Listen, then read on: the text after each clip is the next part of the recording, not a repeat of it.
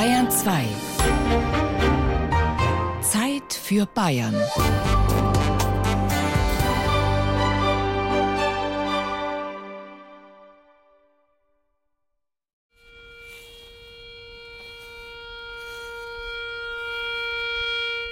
Gold wird man nicht finden.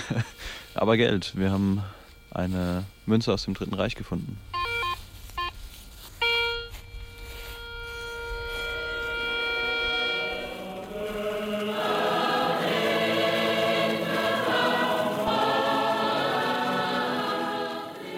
Sie wohnen ja hier in der Pfarrer-Wörner-Straße. Können Sie mir vielleicht was über den Pfarrer August Wörner erzählen? Ha, gute Frage. Ich weiß, dass es ein hiesiger Pfarrer war, aber ansonsten weiß ich eigentlich überhaupt nichts von ihm. War der im Zweiten Weltkrieg so ein bisschen im Widerstand oder sowas? Maximilian, zu Hause im fränkischen Mömbris, ist etwa 16, als er zu Weihnachten einen Metalldetektor bekommt. Mit seinen Brüdern geht er in den Garten und beginnt zu suchen. Die ersten Funde waren dann natürlich erstmal sehr unspektakulär. Wir haben sehr viele alte Nägel gefunden oder einfach Metallschrott. Seine Seminararbeit schreibt der Gymnasiast über Feldpostbriefe aus dem Ersten Weltkrieg. Ich interessiere mich für die Vergangenheit. Man muss oftmals die Vergangenheit erst einmal verstehen, um die Gegenwart begreifen zu können. Die Membrisser Pfarrer Wörnerstraße ist keine fünf Minuten von Maximilians Haus entfernt. Ein mutiger Mann soll das gewesen sein, heißt es im Ort. Auch Maximilian hat in der Schule nichts über den Membrisser Pfarrer erfahren nicht als Ministrant in der St. Cyriakuskirche in Mömbris. Und auch im Firmenunterricht sagt dem Jugendlichen niemand etwas davon. Gunda Simon wohnt in Maximilians Nachbarstraße. Sie ist 86 Jahre alt. Ich weiß noch, wie wir Kinder, die Leute sind all vorgerannt und auf die Straße und haben gesagt, der Pfarrer Werner kommt jetzt nach Dachau. Ne? Ein paar Häuser die Dorfstraße hinauf wohnt Gunda Simons Neffe Werner Schmidt. Er ist 70 Jahre. Ja, 36, glaube ich, war die Geschichte mit dem, wenn ich das recht im Kopf habe, mit den Glockenleuten an Weihnachten, wo er Sturm gelaufen ist dagegen in den Stürmerkasten. Wer weiß heute noch genau, wie es damals war, nach so langer Zeit? Wer kann diese Geschichte noch erzählen, nach 80 Jahren? Welche Erinnerungen bleiben? Bei Ehrentrud Brückner, sie wohnt unweit der Kirche, war die Geschichte des Mömbrisser Pfarrers selbst in der Nachkriegszeit kein Thema. Nicht einmal im Religionsunterricht. Ich werde jetzt 83, aber da war ich damals zwei Jahre alt. Ich war bloß, dass er ein bisschen Widerstand geleistet hat gegen die NSDAP. Ist jemand zu finden, der noch älter ist? fragt sich Maximilian. Die Frau Stadtmüller in dem Haus gegenüber der Strötzbacher Mühle soll Pfarrer Wörner noch gekannt haben. Ja, der Pfarrer Wörner, der war ja nicht lang da. Ich bin bei ihm zur Kommunion gegangen. Das war also ein, ein sehr freundlicher Mensch. Den kann ich noch so gut in Erinnerung.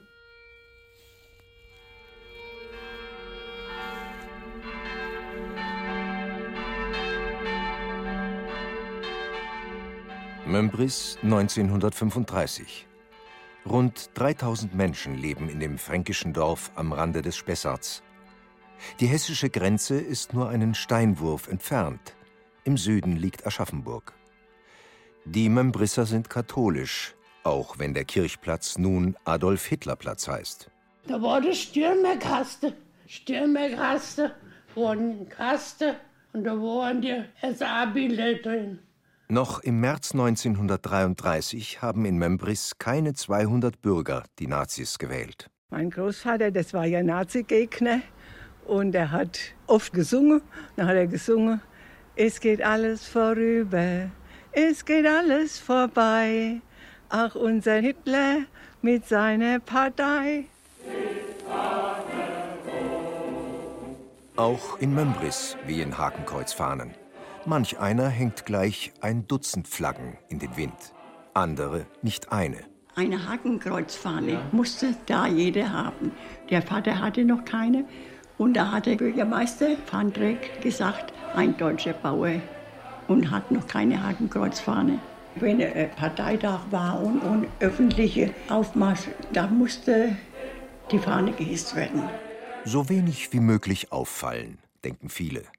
Nach außen so tun, als ob und hintenrum wieder anders. Einmal führt Nazilehrer Beck seine Viertklässler durchs Dorf und lässt sie verbreiten: Wer sich gegen den Führer stellt, ist ein Verräter. Ein Wähler hat den Führer verraten und der gehört am Spieß gebraten. Im August 1935 entdeckt der Mömbrisser Pfarrer August Wörner im Aushängekasten der SA einen Artikel aus dem antisemitischen Hetzblatt Der Stürmer. Die Überschrift Priester und Pfaffen. Pfaffen sind Scheinheilige. Pfaffen sind Menschen, die das Gute zu teuflischen Zwecken missbrauchen. Pfaffen sind die Fahnenträger Satans. Er habe den Stürmerkasten fotografiert, um den Tatbestand festzuhalten, schreibt Pfarrer Wörner dem Ortsgruppenleiter der NSDAP und Bürgermeister Gottfried van Treek. August Wörner sammelt über Monate hinweg kirchenfeindliche Hetzartikel. Im Dezember 1936 hängt er die Zeitungsausschnitte an den Wänden der Mömbrisser Kirche ringsum aus. Am dritten Advent prangert der Pfarrer im Gottesdienst einige besonders gemeine Spottbilder aus dem Stürmer an. Ich kann kein schlafender Hirte sein, sagt er. Im zuständigen Alzenauer Bezirksamt sieht man das Geschehen in Mömbris zunehmend als Bedrohung. Die Aushängekästen des Stürmers, in denen der weitaus größte Teil der Bevölkerung eine ständige Verunglimpfung der christlichen Religion erblickt, sind zu einem Herd steigender Unruhe und Erbitterung geworden.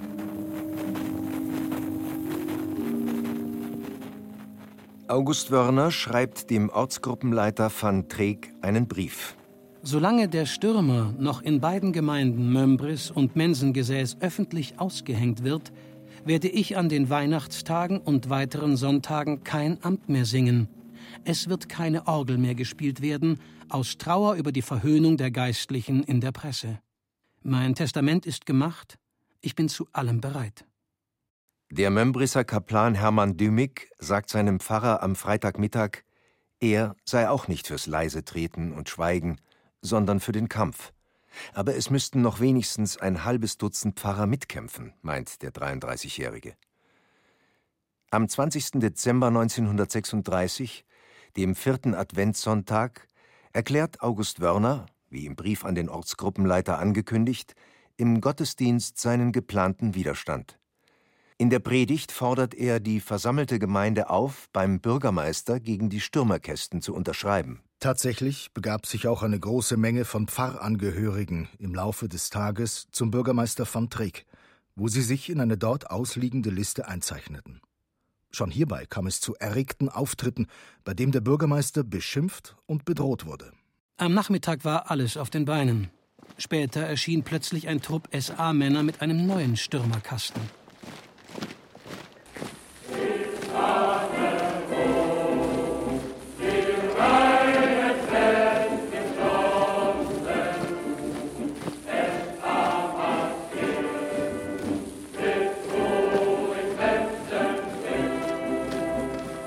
Geordnetem Zuge, etwa 40 Mann stark, unter Vorantragung der Fahne und des neuen Stürmerkastens, zog die SA, gefolgt von einer auf vier bis 500 Personen geschätzten Menschenmenge, zwischen sieben und acht Uhr abends durch die Ortsstraßen zum Hause des Landwirts Anton Feind, um an dessen Scheune die Stürmertafel anzubringen. Schon bei den ersten Worten dieses Liedes wurden aus der Menschenmenge, die sich bis dahin noch ziemlich ruhig verhalten hatte, Rufe laut wie Pfui, schämt euch, fort mit euch. Als die SA die Strophe wiederholte, steigerte sich der Tumult zu einem lauten Gejohle, in dem die weiteren Strophen des Liedes vollständig untergingen. Als endlich die SA abmarschierte, wurde sie von der vielhundertköpfigen Menge mit stürmischen Pfui-Rufen überschüttet.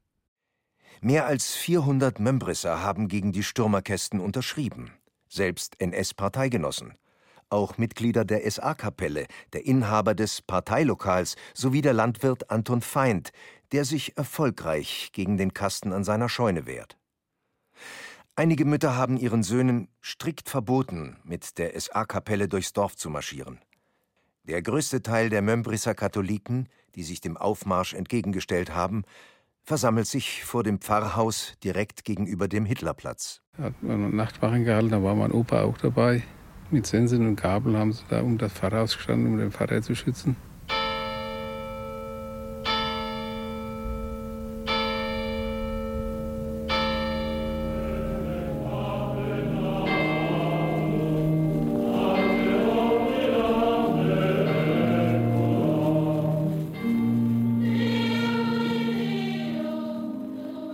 Am Montag sind beim Morgengottesdienst in der Mömbrisser St. Cyriakuskirche die Bänke wieder dicht besetzt. Pfarrer Wörner ruft zum wirtschaftlichen Boykott des Bürgermeisters auf. Wer dessen Lebensmittelgeschäft noch einmal betrete, sei ein Feigling. Im Laufe des Tages verhaftet man fünf Mömbrisser wegen ihres Widerstands gegen die Stürmerkästen und sperrt sie einige Tage ein. Rudolf Grünewald, Therese Hammer, Karl Mehler, Adolf Vogt und Emma Schwarzkopf. Drei andere entlässt Bürgermeister van Treek wegen ihrer Unterschrift aus dem Gemeindedienst. Am Montagabend ist die Kirche wieder voll. Pfarrer Wörner hält eine zweistündige Rede, in der er seine Pfarrkinder bittet, die Ereignisse vom Vortag festzuhalten. Und wenn ihr von mir hören solltet, auf der Flucht erschossen, dann glaubt es nicht. Euer Pfarrer ist kein Feigling. Den Namen des Bürgermeisters und NSDAP-Ortsgruppenleiters van Dreek nennt August Wörner 162 Mal. Die Gestapo-Spitzel zählen mit und notieren es. In dieser Nacht montiert jemand einen Stürmerkasten im Membrisser Ortsteil Mensengesäß ab und lässt ihn verschwinden.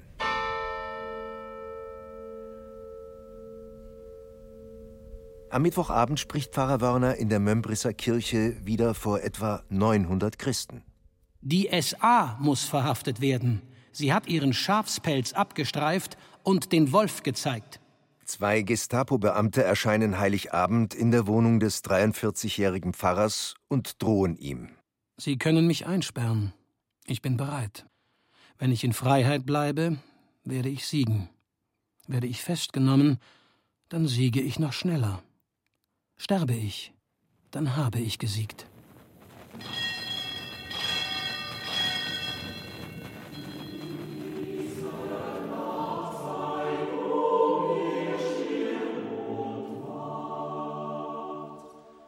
In dieser Nacht sei du mir Schirm und Wacht. O Gott, durch deine Macht wollst mich bewahren vor Sünd und Leid, vor Satans List und Neid. Hilf mir im letzten Streit in Todsgefahren.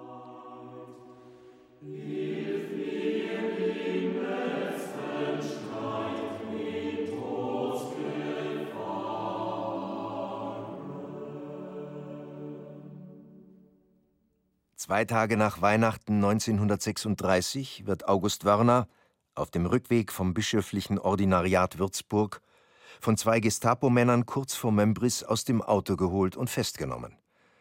Man bringt ihn ins Landgerichtsgefängnis Aschaffenburg. Im Schutzhaftbefehl wirft man ihm fanatische Hetze, verwerfliche Wühlereien und hetzerischen Kanzelmissbrauch vor. In der Membrisser Kirche beten sie für ihren Pfarrer die ganze Nacht. Bis zwei Uhr die Frauen, die Männer bis zum Morgen, wie Bürgermeister van Treek feststellt. Der Membrisser Kaplan Hermann Dümig setzt in seinen Predigten den Protest gegen die Stürmerkästen fort. Die Gestapo überwacht die Gottesdienste weiter. Bis zum 1. Mai 1937 läuten in Membris keine Kirchenglocken. Dümigs Kollege Kaplan Anton Kehl vertritt den Membrisser Pfarrer ebenfalls mutig. Wir grüßen mit dem katholischen Gruß. Und der katholische Gruß ist, Gelobt sei Jesus Christus. Wer uns mit einem anderen Gruß grüßt, der grüßt in Teufelsnamen. Sieben Monate lang ist August Wörner im Würzburger Landgerichtsgefängnis inhaftiert. Erst als er das Angebot des Bischofs annimmt, in eine andere Pfarrei zu gehen, wird er am 2. August 1937 aus der Schutzhaft entlassen. Zuvor hat er sich schriftlich verpflichten müssen, niemals wieder, auch nicht besuchsweise, nach Membris zu gehen. Anfang 1938 durchsuchen drei Gestapo-Männer Kaplan Dümicks Arbeitszimmer und beäugen seine Predigten. Im März 1938 übernimmt Hermann Dümig die Kirchgemeinde im Mömbrisser Nachbarort Feldkahl. Beim Gottesdienst in der Feldkahler Kirche am ersten Adventssonntag 1940 liefert Hermann Dümig in seiner Predigt den Anlass für seine Verhaftung. Die Zeiten stehen auf Sturm. Da gilt es zu läuten. Die Gebetsglocke, die Bußglocke und die Sturmglocke. Er zitiert kritisch Alfred Rosenbergs Buch Mythos des 20. Jahrhunderts, in dem der NS-Ideologe meint, die Nazis hätten das Recht, das Christentum organisatorisch verkümmern zu lassen und politisch ohnmächtig zu erhalten. Hermann Dümig verteidigt leidenschaftlich die Existenz Gottes, denn ohne Gott könne man auch nur noch fressen, saufen und huren, wie manch deutscher Soldat in Frankreich. Ein Zuhörer meldet Dümmigs Worte der Polizei, andere bestätigen die Aussagen. Sechs Wochen darauf wird Hermann Dümig an einem Freitagnachmittag von der Gestapo aus dem Erstkommunionsunterricht heraus verhaftet. Dümig, von Mömbris her ein gehässiger Gegner der NSDAP und ihrer Gliederungen, hat auf seiner neuen Stelle in Feldkahl im gleichen Geiste weitergearbeitet.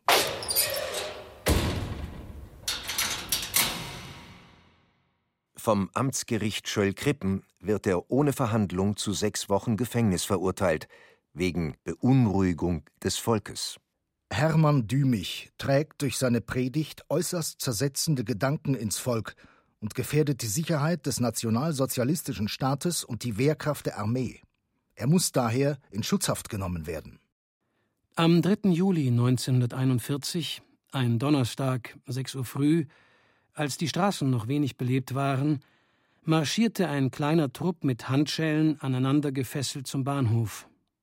Trotz Begleitung durch mehrere Wachtmeister rief ich neugierigen Passanten zu: Es geht nach Dachau. Mit Schlägen und Fußtritten werden sie vom Dachauer Lagerkommandanten Pjorkowski und seiner Rotte empfangen. Hermann Dümig kommt in den Block 26, den Priesterblock. Der gemeinsame Glaube stützt und wärmt. Unbeschreiblich schwer wie ein Albdruck legte es sich auf die Seele, wenn mit den Nebelschwaden des Novembers der Brandgeruch von gebratenem Menschenfleisch aus dem Krematorium uns umwehte. Verständlich, wenn dann und wann einer aus den anderen Blocks sich erhängte oder des Nachts in den elektrisch hochgeladenen Stacheldraht warf, worauf gewöhnlich mehrere Schüsse von Wachtposten durch die stille Nacht bellten. Etwa 40.000 Menschen kommen in Dachau um. Im Hungersommer 1942 stirbt im Priesterblock jeder fünfte Häftling. Auf der KZ-Plantage blühen die Gladiolen.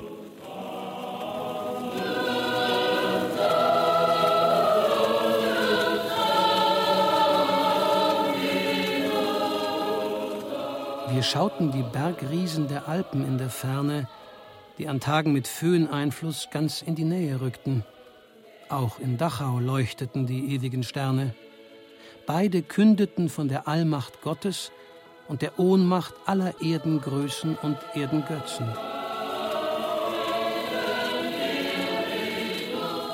In unserem Priesterkreis brauchte keiner ein Blatt vor den Mund zu nehmen. Im Reden waren wir freier als unser verführtes Volk jenseits des Stacheldrahtes. Selbst Kleinigkeiten werden in Dachau hart bestraft. Ein abgerissener Knopf, etwas Erde auf dem Fußboden, eine auf der Plantage heimlich gegessene Johannisbeere. Pfaffen sind Menschen, die das Gute zu teuflischen Zwecken missbrauchen. Am 5. April 1945, nach 50 Monaten Haft, wird Hermann Dümig entlassen. Er läuft durch das zerstörte Aschaffenburg. Mit einem Fahrrad fährt er nach Mömbris und Feldkahl. Im Herbst 1945 übernimmt Hermann Dümig in Arnstein, nördlich von Würzburg, wieder eine Kirchgemeinde. Bei seinen Besuchen in Mömbris trifft er auch Anna Stadtmüller. Ja, da hat sich schon geändert. Erstens war er der abgemagert. Er war wirklich arm, wie er angekommen ist. Er hat schon aus seiner Gesundheit gelitten. Er hat schon also mal noch gelacht, so ist es nicht. Er hat also mal einen Witz gemacht. Auch August Wörner kommt aus seiner Gemeinde Hettstadt bei Würzburg nur noch besuchsweise nach Mömbris.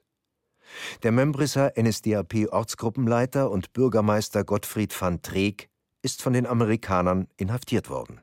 Der Bürgermeister war gefürchtet, der van Treek. Aber nach dem Krieg war er der Frömmste im ganzen Dorf. So hat er dann immer in der Kirche gekniet. Da haben sich die Leute auch aufgeregt. Ne? Von den Amerikanern wird Gottfried van Treek wegen einer Krankheit vorzeitig entlassen. Er kehrt zurück nach Mömbris und arbeitet wieder in seinem Lebensmittelgeschäft. Pfarrer August Wörner stirbt am 11. Mai 1972 im Alter von 79 Jahren. Sein Grab ist in Hettstadt. Er hat gern gelacht, sagt Anna Stadtmüller.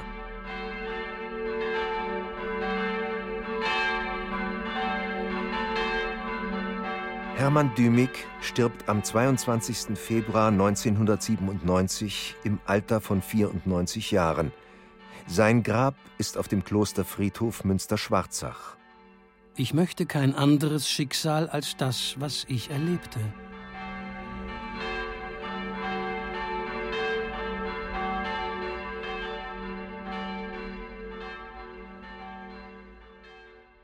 Erinnern sich die Mömbrisser Bürger an ihre beiden mutigen Pfarrer und an das Aufbegehren der Kirchgemeinde? Was in zwölf Jahren Nazi-Gewaltherrschaft geschehen ist, wisse man, stellte Hermann Dümig nach dem Ende der Diktatur fest. Doch das deutsche Volk wolle wenig davon wissen, weil es mitverantwortlich sei für das angerichtete Unheil. Hermann Dümig hatte bereits 1966 die politische Interessenlosigkeit und Oberflächlichkeit der Bürger beklagt. Das Volk sei infolge des Wirtschaftswunders dem Materialismus verfallen. Die Menschen würden bei einer neuen Notzeit absehbar nicht die notwendige Widerstandskraft gegen den Radikalismus aufbringen. In Notzeiten haben die Menschen schon immer mehr auf die Schreier des Radikalismus als auf die Stimme der Vernunft gehört. Aber wenn Sie jetzt wieder anfangen mit Ihrer AfD, wie die sich benehmen, total rechts. Das ist ja furchtbar.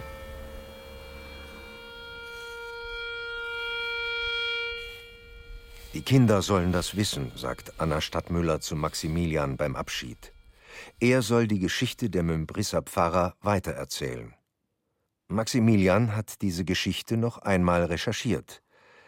Dabei ist er auf zwei detailreiche Aufsätze der Buchautorinnen Elke Fröhlich und Monika Schmidtner gestoßen. Auch im regionalen Heimatjahrbuch wird Maximilian fündig. Doch wer nicht gezielt nach der Geschichte sucht, wird in Mömbris kaum darauf stoßen. Gibt es in der Kirche St. Cyriakus eine Gedenktafel für August Wörner und Hermann Dümig? Gibt keine, weil keiner sich darum kümmert. Ganz einfach. Das hat nie zur Debatte gestanden, das nie, war nie Thema. Wie wenn sie nie gelebt hätte. Vergessen, alles vergessen. Erst verdrängt und dann vergessen. Beide. Eine Hermann-Dümig-Straße gibt es bis heute nicht. 1987 wollte die Gemeinde Mömbris zunächst die Hauptstraße nach Pfarrer Wörner benennen. Anwohner sprachen sich dagegen aus, weil sie ihre Adressen hätten ändern müssen. Weitere 13 Jahre vergehen, bis es im Jahr 2000 in Mömbris eine Pfarrer-Wörner-Straße gibt. In einem Neubaugebiet am Ortsrand.